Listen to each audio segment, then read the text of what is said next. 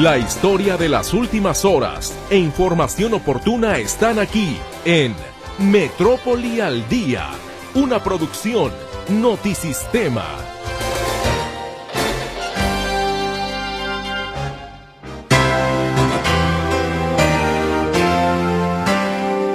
Les saludo con muchísimo gusto la tarde de este miércoles ya 28 de febrero de 2024.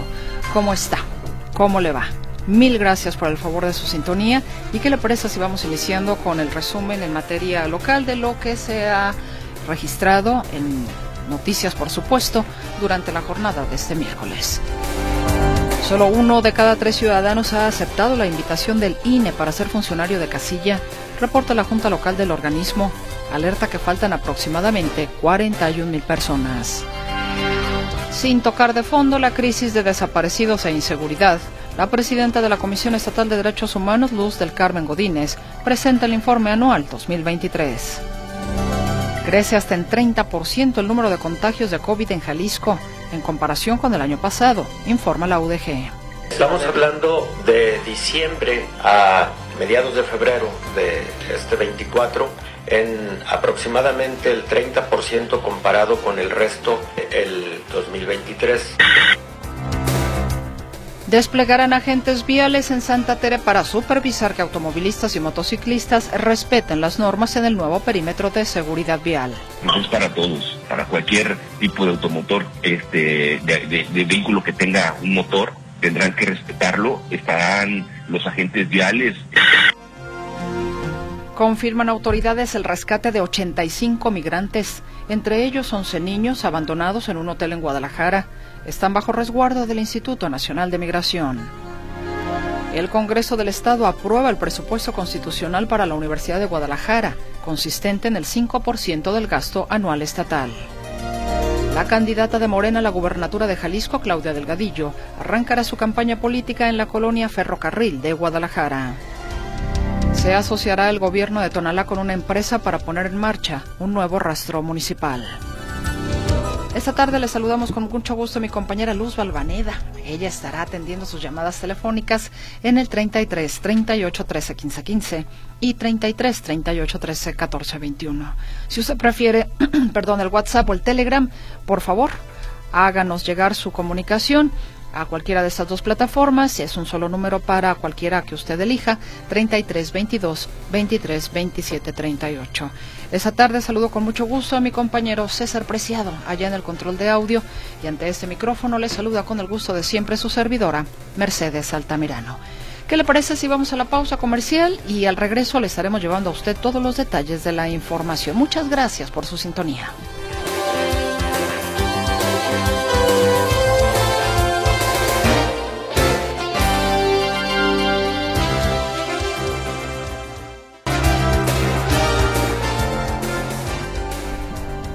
Estamos de regreso con usted y ¿qué le parece si iniciamos con ese tema electoral? Una situación que ya nos documentaba precisamente nuestro compañero José Luis Escamilla de quienes están trabajando en el INE buscando a los funcionarios de casilla y que pues la gente no quiere. Y estamos hablando que uno de cada tres ciudadanos acepta la invitación del INE para hacerlo.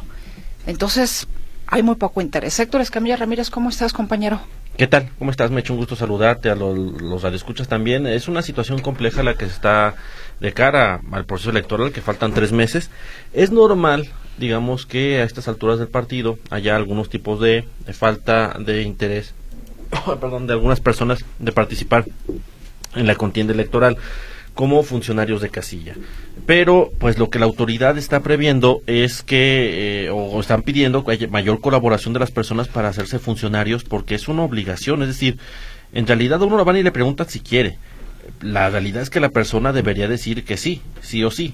Eh, pero no está sucediendo. Entonces, ante esta problemática que se está presentando es que la autoridad está eh, pues haciendo o mencionando que, eh, por ejemplo, de 800 mil insaculados, los que entraron en el sorteo, ya se hizo la visita aproximadamente eh, 500 mil domicilios. De esos 500 mil domicilios se notificó puntualmente al titular del que, que resultó electo, insaculado. Estamos hablando de 176 mil personas y solamente 57 están aceptando ser funcionarios de casilla. Si nos vamos a números llanos, Ya de los notificados, solo uno de cada tres está diciendo sí, yo le entro a su responsabilidad. Eh, lo que se está eh, hoy el día de hoy la Coparmex, las universidades y el INE presentaron los resultados de una campaña donde no solamente buscan que la gente se credencialice y que vote, sino también están hablando de los aspectos eh, para generar una mayor, pues sí, un mayor ejercicio particularmente de los jóvenes. Una propuesta que está haciendo, por ejemplo, para el tema, o sea, resolver la participación de los jóvenes y además resolver el tema de los funcionarios de casilla, es que el servicio social de algunos jóvenes universitarios les pueda tomar a partir del trabajo que se puede hacer en el proceso electoral. No solamente el día de la jornada, sino en general el proceso. Escuchemos lo que dice Luis Zamora Cobian, que él es el, el presidente de la Junta Local del INE en Jalisco. Pueden participar con nosotros desde que inicia el proceso electoral. Y claro que se puede, con la información que se va aportando del desarrollo de la organización del proceso, y es que lo que dicen ellos es que este proceso, o sea, digamos, se permitiría que la gente pudiera participar eh, de forma muy activa en este ejercicio y sobre todo los jóvenes sacarían también un, trámite pendiente, que en todo caso el servicio social. Ese es solamente uno de los temas que se estuvieron analizando. Otro tema que hay que considerar son, eh, eh, este año se rompió el récord de, de, personas que acudieron a los módulos de línea a tramitar su credencial de elector. 555 mil personas a lo largo del programa de credencialización masiva que terminó el pasado 22 de enero. Sin embargo, lo que están ahora haciendo el llamado las autoridades es que la gente vaya por su credencial, ya la sacaron. El tema es que tienen hasta el 14 de marzo para poderla recoger, de lo contrario no van a poder participar en este proceso electoral del 2 de junio y, eh, y, bueno, si ya pasa el tiempo y siguen sin acudirse a estas credenciales terminan por destruirse, pero sí son 30 mil personas quienes hicieron el trámite, hicieron la fila, hicieron todo, todo, pero no han ido por ellas. Eh, estamos hablando que también hay otras que se llaman eh, reimpresiones. En este caso son cerca de 6.100 reimpresiones las que se hicieron. ¿Cuáles son las reimpresiones? Aquellas personas que extraviaron su credencial, pero no tienen ningún tipo de cambio de datos. De hecho, se les reimprime su credencial con la misma foto que se habían tomado. Si no se generan nuevas credenciales, simplemente se hace una nueva credencial. En ese caso, ellos tienen hasta el 24, hasta el 20 de mayo para ir a recoger su credencial si es que se las reimprimieron y de este universo estamos hablando solamente de seis mil personas. Entonces, eh, son digamos que, aspectos importantes que dan a conocer en este estudio. Es, hay 6.5 millones de personas en la lista nominal eh, para participar ya en el proceso. Hay 62 mil extranjeros que también están analizando colaborar en, estas, en estos comicios vamos bien una elección compleja, muy eh, una elección masiva, 10.900 castillas las que se van a instalar alrededor de todo el estado. Eh, entonces, eh, viene un proceso también muy complejo de, organización para, para, el Instituto Nacional Electoral y se están tomando estas previsiones. Si usted sacó la credencial, vote. Es, para eso es, para votar. Usted dirá, o seguramente habrá partidos políticos que le digan, no, es que esta elección ya está más que decidida. No, no es cierto. Si nos vamos a los datos duros, la base de 30, de 30 millones que llegaron a elegir a un presidente en hace seis años, pues no es la misma base que por el desgaste que llega a haber, entonces todo está sujeto a lo que sea esta elección.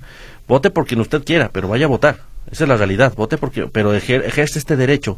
Que, que, que el dinero que se invierte, que es bastante en una elección, se nota al final. Se nota al final. Vote por quien quiera, pero vaya a votar. Es lo, lo, relevante del llamado que están haciendo las autoridades, el empresariado. Quieren ver incluso si hasta dan incentivos para que la gente vote, desde descuentos en lugares que ya ha pasado, por ejemplo, estos regalos que dan de, de, si votas te regalamos hamburguesas o cosas por el estilo, hasta que le den el día libre a los empleados el lunes siguiente. Es decir, lo que, lo que están buscando también es mecanismos que digan a la gente, vayan, vayan a las urnas. Eh, eh, eh, aquí la, la, parte más compleja es que el, quienes están más o que lo, lo, que más preocupa en este momento son la participación de los jóvenes. Los jóvenes año con año han ido cada vez menos a votar. Por ejemplo, en las elecciones presidenciales del 2018, la, la tasa de presencia en las urnas fue de 59%. Para 2021, que por lo general las elecciones intermedias siempre se cae, pero se cayó bastante, fue 48% de, de o sea, no votó ni la mitad de la población en las, elecciones intermedias del 2021. Dicho lo anterior, eh, lo que se está pretendiendo es que los, particularmente los jóvenes, que son quienes se han detectado, son los que ya no están yendo a votar, pues acudan. ¿Qué es lo que está provocando que los jóvenes? Bueno, lo que las universidades detectaron es dos aspectos principalmente. Uno tiene que ver con, la, eh, y esto lo menciona eh, el, presbítero Francisco Ramírez, de, director del UNIVA, es, un aspecto es la el desdén que encuentran desde casa, es decir, las mismas familias le dicen a los jóvenes, bueno, ¿para qué votas? ¿De qué sirve? Cuando debería ser lo contrario, es, ve a votar, ve a ejercer tu derecho, eres ciudadano. O sea, no solamente votes, piensa lo que vas a votar. Porque finalmente es el joven de 21 a 22 años que va a sufrir las consecuencias de su decisión en seis años. Todas las políticas públicas que se tomen en esos seis años le van a afectar al joven. Y el otro aspecto que dicen, los jóvenes están muy distraídos en muchas cosas. Desde el teléfono, no están involucrados en las noticias, no están involucrados. A diferencia de, de otros años, que eventualmente uno era bombardeado por los medios masivos de comunicación con los contenidos electorales, Aquí simplemente los jóvenes se encierran en sus plataformas, no ven otra cosa más que las plataformas que sí son de su agrado y se pierden de muchos mensajes de toma de decisiones que sí les correspondería tomar porque son ciudadanos. Entonces, básicamente los dos distractores, el núcleo familiar y dos, el tema de las de la desatención, digamos, eh, como tal a la realidad social del país. Héctor, pues te agradezco enormemente la información y ya veremos entonces eh, que la lucha fructifique del INE para que los ciudadanos quieran ser pues funcionarios de casilla. Ya veremos. Ahí está. Muchas gracias, Héctor. Y seguimos precisamente con este tema electoral porque pues ya se están definiendo los arranques de campaña a la gubernatura de Jalisco.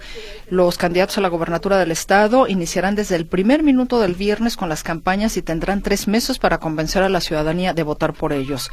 El presidente municipal con licencia de Guadalajara, Pablo Lemos, llevará su primer acto de campaña en la Plaza de las Américas en el primer minuto del 1 de marzo mientras que el aspirante de la coalición Fuerza y Corazón por Jalisco, Laura Aro, llevará su primer acto de campaña en la Plaza de la Liberación en el centro de Guadalajara.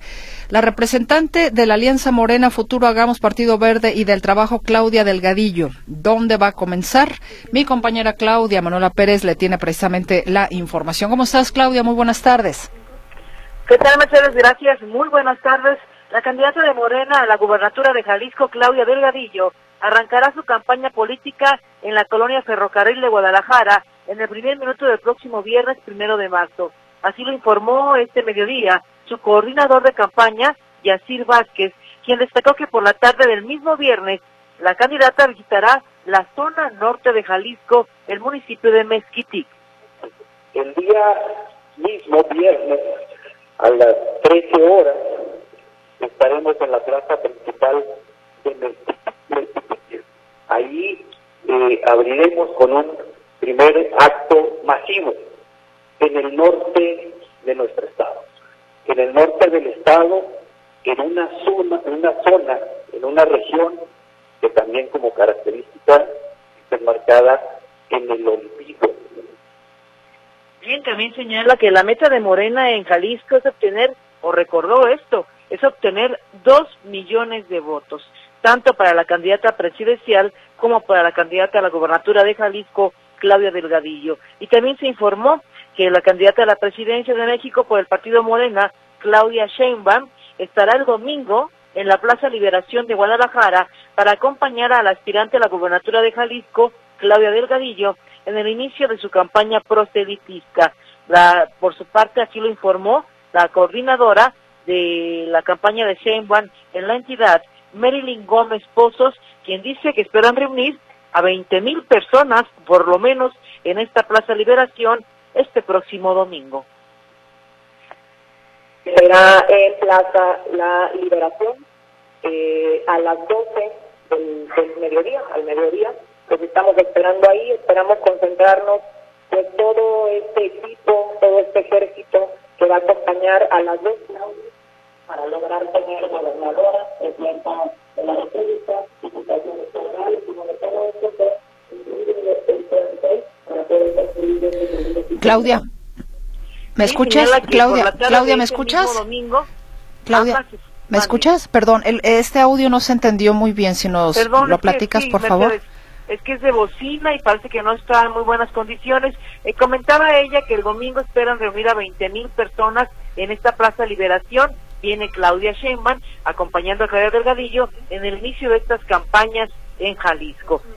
te comentaba también que ambas candidatas van a estar eh, por la tarde del domingo en Ciudad Guzmán. O sea, en la tarde del domingo ambas van a Ciudad Guzmán, al sur del estado. Y bueno, qué decir, Mercedes, que comienza ya en forma, comienzan ya este fin de semana las campañas proselitistas con miras a las elecciones de junio próximo. Y también se le preguntó esta mañana al gobernador acerca de todo lo que está pasando en las campañas. El próximo lunes viene al ITESO el candidato de Movimiento Ciudadano a la presidencia del país, Jorge Álvarez Maínez, quien estará pues visitando a los estudiantes y contestando algunas dudas.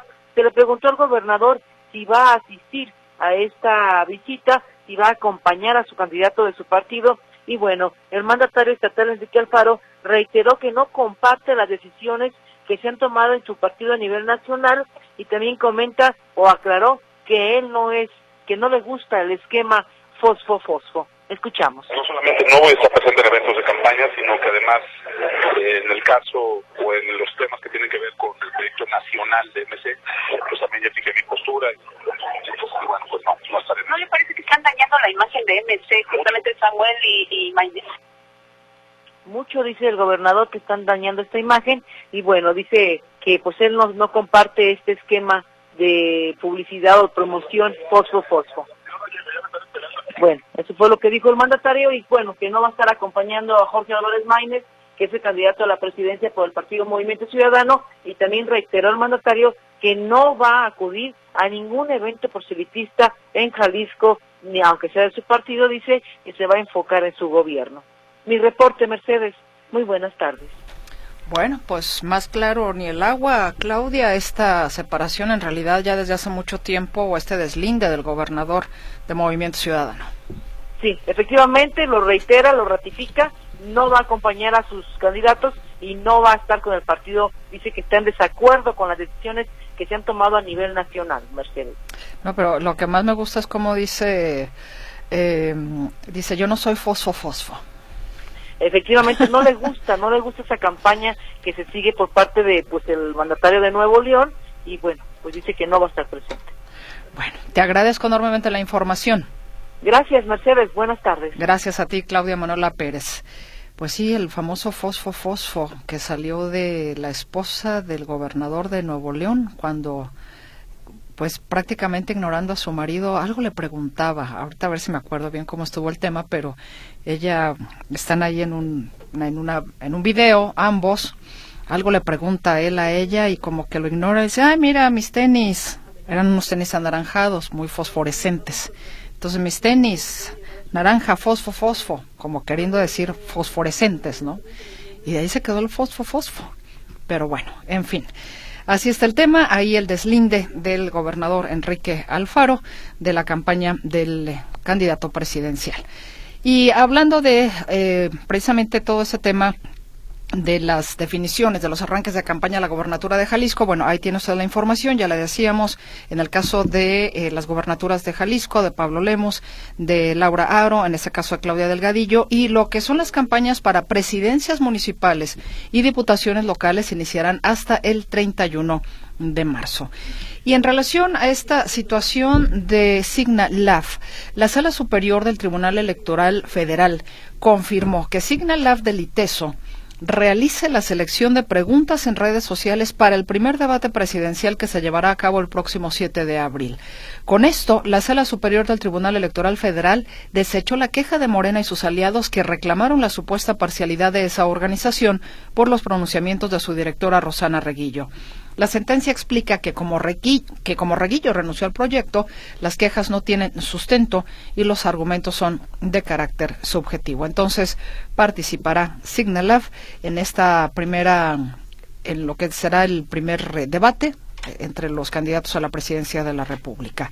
Y por otra parte, hablando también de, de, los candidatos a la presidencia de la República y a raíz de la publicación del presidente de la República del celular de la reportera de The New York Times.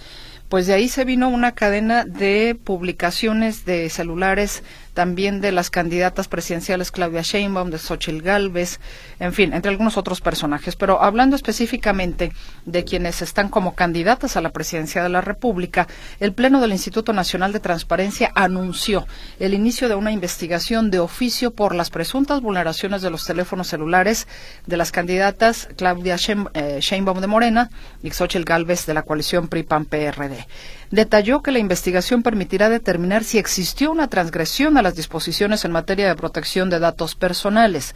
También hizo un llamado a la prudencia porque esta información privada expuesta en Internet puede derivar en algún tipo de actividad ilícita. Vamos a ir al corte comercial y regresamos porque todavía tenemos más noticias que compartir con usted.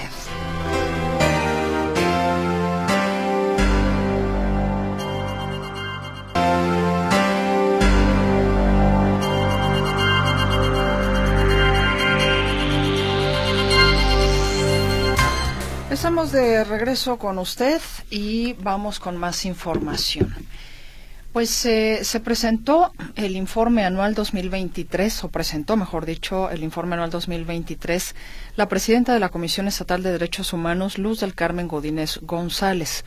Cumplió con el protocolo, sí, efectivamente, pero sin entrar de fondo a temas torales como la desaparición de personas o la inseguridad.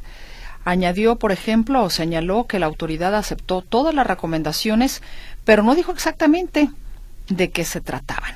Le voy a compartir lo que fue precisamente eh, la presentación de este informe de la titular de la Comisión Estatal de los Derechos Humanos.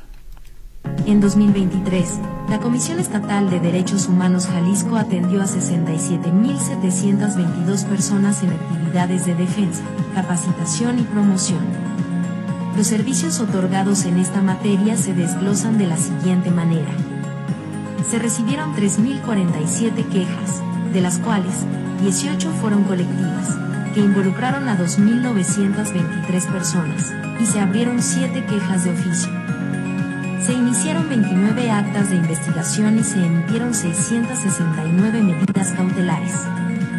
Se concluyeron 3.127 expedientes de queja, de los cuales derivaron 40 recomendaciones y 1.102 conciliaciones. Además, se brindaron 6.677 orientaciones. Se efectuaron 159 canalizaciones. Se realizaron 2.941 gestiones relacionadas con la desaparición de personas, atención médica y psicológica, víctimas del sistema de justicia penal y personas privadas de la libertad. Se llevaron a cabo gestiones administrativas ante instancias públicas y consulares, y para obtener apoyo social o administrativo se proporcionaron 91 acompañamientos y se atendieron 160 peticiones. La comisión brinda atención las 24 horas, todos los días del año. Además de su sede central en el área metropolitana de Guadalajara, la Defensoría cuenta con 8 oficinas regionales y 5 módulos de atención en el Estado. Las quejas se pueden interponer de manera presencial, vía telefónica, por correo electrónico y a través de la página web el seguimiento a las recomendaciones y conciliaciones es una tarea de suma importancia, ya que lograr la aceptación y el cumplimiento de lo solicitado requiere una serie de acciones para obtener la reparación integral del daño en favor de las víctimas. Recordemos que el espíritu de este organismo defensor es convencer, no vencer. Esto implica generar un cambio profundo en las instituciones y en el servicio público. A través de las aplicaciones de sanciones administrativas, cambio en sus prácticas, capacitación y profesionalización del personal en las instituciones indemnizaciones a las víctimas, disculpas públicas y, en ocasiones, la solicitud de responsabilidad por la vía jurisdiccional. Agradezco la colaboración que hemos establecido con las diferentes autoridades, con quienes tenemos conformadas agendas de trabajo interinstitucionales que promuevan la comprensión y el apoyo mutuo. Aprovecho también este espacio para destacar que todas las recomendaciones en el año 2023 han sido, han sido aceptadas en su totalidad por las autoridades, lo que también implica apertura, compromiso y responsabilidad por parte de la autoridad que no termine la emisión de estas, sino que es necesario la generación de nuevos marcos de relación, porque lo que destaco y agradezco las alianzas construidas y la buena sinergia para trabajar en la implementación de estas recomendaciones y establecer acciones para su cumplimiento. Pues ahí parte de lo que fue este informe, como ya le decíamos, señalaba Luz del Carmen Godínez González que la autoridad aceptó todas las recomendaciones, pero pues sí, no dijo exactamente de qué se trataban. Recomendaciones de qué, cuál fue el caso, a qué, en todo caso, autoridades se les hicieron las recomendaciones. En fin, al presentar un video tras otro, el informe reveló que el año pasado se realizaron 2.941 gestiones relacionadas con personas desaparecidas, que opera un módulo de derechos humanos en ciencias forenses y que se abrieron dos visitadurías para la atención de niñas, niños y adolescentes, así como para dar seguimiento a la violencia contra las mujeres. mencionó como parte de la reparación del daño la disculpa pública y la develación del monumento por varios feminicidios, entre estos el de Alondra. Pero, pues, como que faltó más, más carnita, ¿no? Nos parece. Usted tiene eh, la mejor opinión. Y bueno, vayámonos ahora con más información. Ah, fíjese usted que eh, primeramente se dio a conocer que habían encontrado 77 migrantes en un hotel que habrían sido quedado, que habrían sido dejados ahí, pues digamos que abandonados. Posteriormente, con el paso de las horas, se confirma que fueron 85 los migrantes que rescataron de un hotel en Guadalajara. Mi compañero José Luis Escamilla nos tiene esta historia y nos da los detalles. ¿Cómo estás, José Luis? Muy buenas tardes.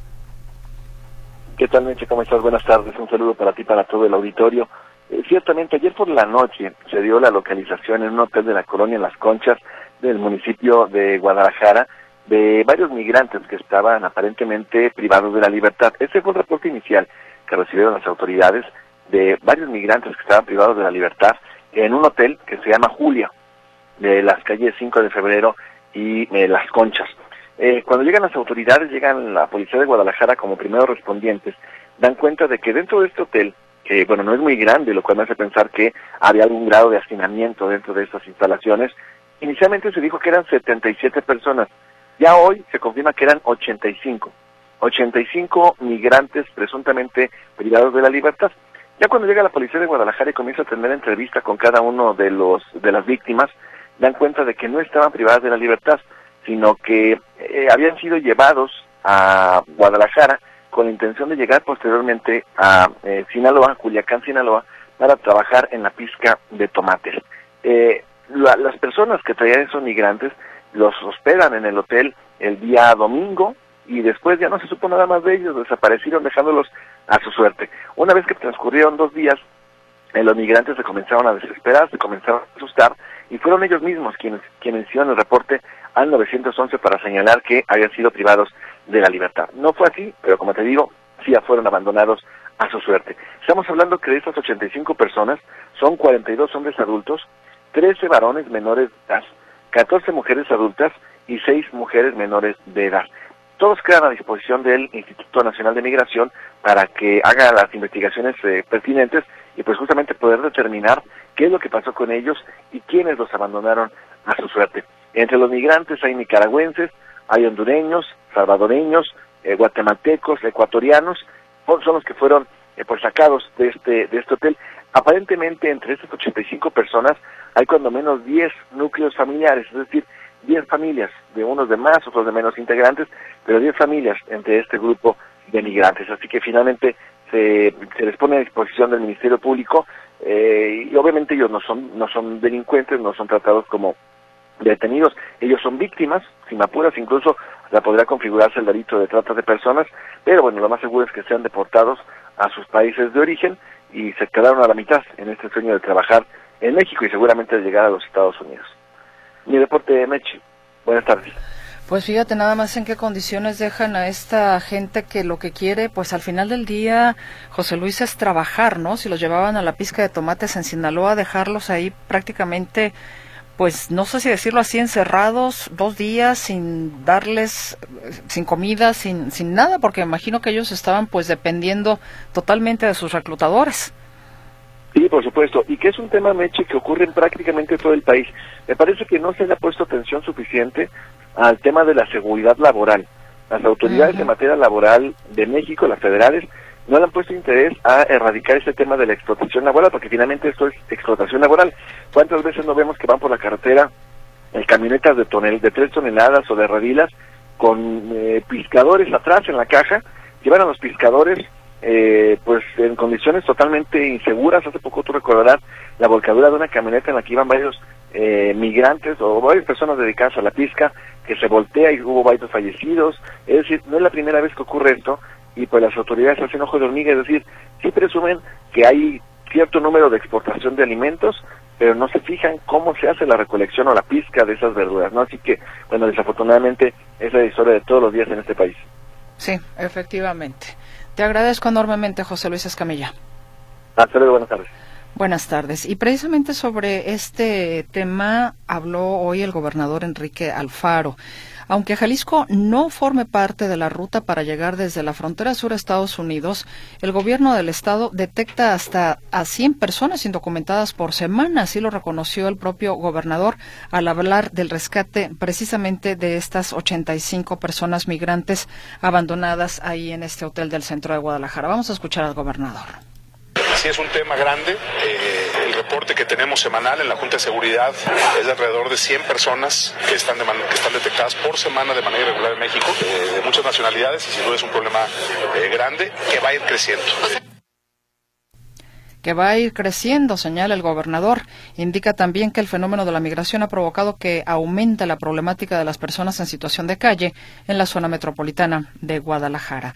Y permítame, antes de irnos a la pausa comercial, tengo por aquí una solicitud de... Mm, eh, están solicitando sangre, pero mira, están solicitando 20 donadores de sangre. 20 donadores de sangre para Virginia Marisol Ortiz Arechiga. Ella está internada en el Hospital Civil Viejo, Servicio de Hematología, piso 9, cama 15. Si usted tiene la voluntad de donar, puede por favor comunicarse al 3339 01 59 54. 3339 01 59 54 o inclusive también aquí nos dan otro teléfono para mayores informes 3316 20 7751 33 16 20 7751. Repito, 20 donadores de sangre es lo que están requiriendo en este momento para Virginia Marisol Ortiz Arechiga, internada en el Hospital Civil Viejo, en el Servicio de Hematología, piso 9, cama 15. Gracias de antemano en lo que usted nos pueda ayudar con esta solicitud de servicio social. Tenemos que hacer una pausa.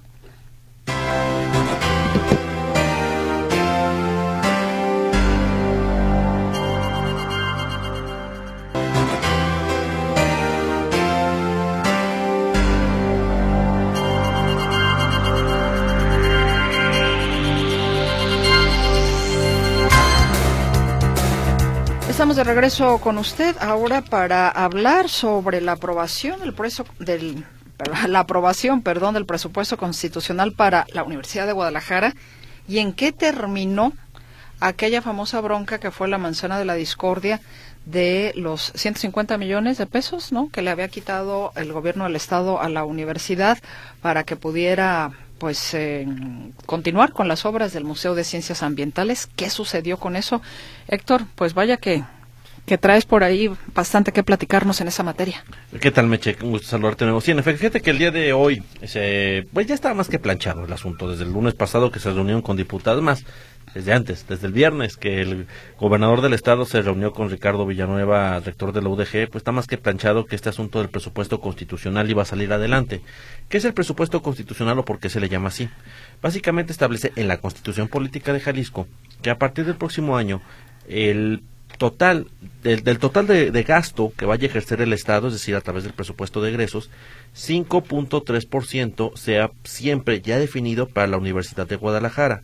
Es algo muy parecido a lo que le sucede ya al Poder Judicial. Desde, desde este año, el Poder Judicial tiene el 3% del total del gasto. Entonces, lo que se pretendía hacer con este cambio de la del presupuesto constitucional de la UDG no es otra cosa que evitar este tema de los vaivenes políticos, que si le cae bien al gobernador le quitan, si eh, digo no, eh, si le cae mal al gobernador le, quitan recursos, si le cae bien le dan más dinero, eh, si, si X era un presupuesto fluctuante a partir del estado de ánimo político de ese momento. Lo que eh, dicen las autoridades eh, universitarias es que, bueno, a partir de este presupuesto, ahora sí, dicen, la Universidad de Guadalajara se va a dedicar a sus tareas sustantivas, que es la educación, la cultura y las artes. No la política o no tanto la grilla. Sin embargo, bueno, pues la, la idea era que el presupuesto constitucional también sea un factor de autonomía. Finalmente, una institución que sería autónoma, pero que no tiene el, recurso suficiente y es eh, manipulado por los intereses políticos, pues no se puede decir que tenga autonomía. Y bueno, en este caso la Universidad de Guadalajara obtiene este presupuesto constitucional, es 5.3%, eh, pero del cual 5% va a gasto, 0.3% va a infraestructura. El, ya está la Universidad de Guadalajara más que cantado hacia dónde va a ir ese dinero en, una en este primer año de 2025 a poner en operación el Centro Universitario de Ciencias Sociales y Humanidades, que ahora se va a llamar Campus Guadalajara de la UDG, allá en la zona de la normal, el Centro Universitario de Chapala, Centro Universitario de Tlajomulco y Centro Universitario de Tlaquepaque. También habrá nuevas preparatorias, cuatro, y es en lo que se, digamos, se irá el dinero de ese primer año. El, la UDG, pues claramente más que contenta, fueron 37 votos a favor, una sesión en que todos los partidos políticos dieron posicionamientos, incluso aquellos que durante años eh, vilipendiaron a la UDG diciendo que era una, un juguete o un, un instrumento de Padilla, bueno, ya cambiaron el discurso, ya todo es miel sobre hojuelas, se acabó esta disputa política que tantos años, tantos años eh, duró. El, la UDG, bueno, más que contenta. hay grupos dentro de la universidad que no están de todo de acuerdo con la transparencia que se ejecuta del gasto, es decir, hay grupos dentro de la propia UDG que afirman que pues el gasto en realidad no se usa en las labores sustantivas o hay otras la prioridad debería ser la educación pero en cierto modo hay otros muchos gastos de la UDG como pagos a directivos y, becas y otras cosas que también van a salir ganando con este tema. Eh, la realidad es que el día de hoy también eh, hay que tomar en cuenta que la Corte, la segunda sala de la Suprema Corte de Justicia de la Nación, resolvió el amparo, el, eh, un juicio de amparo que estaba pendiente eh, sobre esta disputa que usted recordará fue uno de los temas álgidos en esta confrontación UDG-Gobierno de Jalisco. Los 140 millones de pesos que el Gobierno del Estado le dirigió de forma unilateral del Museo de Ciencias Ambientales que tenía planeado la UDG y enviaron ese dinero al centro, perdón, al Hospital Civil del Oriente supuestamente la UDG ya se había eh, desistido de todos los juicios como parte, digamos, de un acto de buena voluntad con el gobierno de Jalisco para destabar este tema del presupuesto constitucional, pero cuando menos hasta hoy, hasta hoy el asunto estaba en lista y hoy se resolvería. Al parecer, de última hora se notificó a la Corte que el asunto quedaba sin efecto, el juicio ya tuvo su sobreseimiento y por tanto quedó sin efectos. Eh, fíjate qué curioso, Meche, porque esta, el, la el, el, amparo en revisión que iba a ser hoy en la segunda sala, el proyecto era del ministro Javier eh, Lainez decía que en efecto el gobierno de Jalisco eh, violó la ley, violó disposiciones en materia administrativa y fiscal de Jalisco al momento de, de, contener los recursos de la Universidad de Guadalajara, los 140 millones de pesos, y haberlos redirigido, pero sobre todo no haber dado, eh, el gobierno del Estado dijo que había sido un acto ya consumado, es decir, cuando ya se querían devolver el dinero, pues decían, ya no lo gastamos. Dice el, decía el, proyecto que no, que el gobierno de Jalisco sí pudo haber restituido esos 140 millones de pesos. En otras palabras, le daba la razón a la UDG. No obstante, en esta ocasión lo que está apareciendo es que finalmente el asunto queda sin, sin, sin litigio, pues a la Universidad de Guadalajara terminó ganándole. Digo que es perder 140 millones a la posibilidad de ahora ganar en promedio unos mil millones de pesos eh, cada año con este ajuste al presupuesto constitucional. Así la información, Meche. Bueno, pues sí, ciertamente tiene razón el final feliz que se preveía. Sí, sí y que finalmente no, no podemos pensar en asuntos maniqueos, no es que la UDG sea buena y bondadosa y el gobierno de Jalisco villano o viceversa, el gobierno de Jalisco bueno y bondadoso y la UDG villana por cómo usa el gasto. No hay asuntos maniqueos, mera política, mera política y mera política. Exactamente. Héctor, antes de que te vayas, nada más recuérdame a propósito de esta pregunta que nos hace Carmen Ramos del 8 de marzo, los contingentes de las mujeres que van a marchar. Dice, ¿serán dos o serán más? Porque estaba uno de ellos eh, que había confirmado su, eh, su ruta de marcha de la Glorieta de los Niños Héroes pasando por Mariano Otero, Lázaro Cárdenas hasta llegar al puente atirantado. Ese ¿Es correcto? ese es el contingente radical. Ajá. Y el otro va hacia el centro de la ciudad. Va, sale del centro de la ciudad de la rotonda de los jaliscienses ilustres, eh, toma Juárez, Vallarta, Chapultepec y llegan a la glorieta de los niños héroes. Van, eh, de hecho, inician a horas diferentes. El contingente radical feminista sale a las 4 de la tarde hacia el puente atirantado. El otro contingente sale de la rotonda hacia la glorieta de los niños héroes a partir de las cuatro y media. Es decir, van a estar llegando como a las seis, no se van a topar. Y ahí están, y hay otro grupo muy enfocado al tema de la violencia vicaria que se estaría manifestando en Juárez y Paso Alcalde a las 8, el día 8 de marzo a las 4 de la tarde, eh, donde hay una librería ahí en Juárez Alcalde, eh, este, ahí, ahí va donde iniciarán esta protesta este otro grupo. Son los, digamos, los tres movilizaciones que hasta el momento se han manifestado. Bueno, me preguntaba, por, ¿pasarán por la Avenida Hidalgo? Al menos hasta, hasta el momento ninguno de estos tres estarán pasando por la Avenida Hidalgo. Este año no, pero fíjate que ya hay mucha preocupación de comerciantes en la zona del Hotel Riu y toda esta parte de Chapalita, Ah. eh, eh, Jardines del Bosque, porque pues ahora temen que haya vandalismo allá porque el grupo radical es el que ahora va para esta zona, que por lo general es el que tiende a generar pintas, destrozos en sus protestas feministas. Pues bueno, no es, no es, no es en, de en balde la preocupación. Gracias. Muchas gracias, Héctor. Hasta luego, buena tarde. Buena tarde. Em, tengo participación de usted, Alfredo Torres Manzano. Eh, nos escucha en la cabecera de Tlaquepaque. Muchas, muchas gracias. Dice, en el Parián y Jardín Hidalgo, cuando ya se levantan los comerciantes, esto queda desolado. Y en el lado del Templo de la Merced queda como una boca de lobo. Y por el lado oriente del Parián ya tiene tiempo que no hay alumbrado y el otro día andaban jaloneando a una jovencita. Esperemos que la autoridad ponga atención a esto. Bueno, atención autoridades de Tlaquepaque, aquí les están dando un indicativo de dónde puede haber alguna situación de inseguridad ahí en Tlaquepaque. La señora Lucía Hernández dice, para las personas que los escuchamos, quisiera que fueran más imparciales con los partidos políticos. Hablan más de Morena y de los otros partidos, es muy poca la información que dan. Saludos.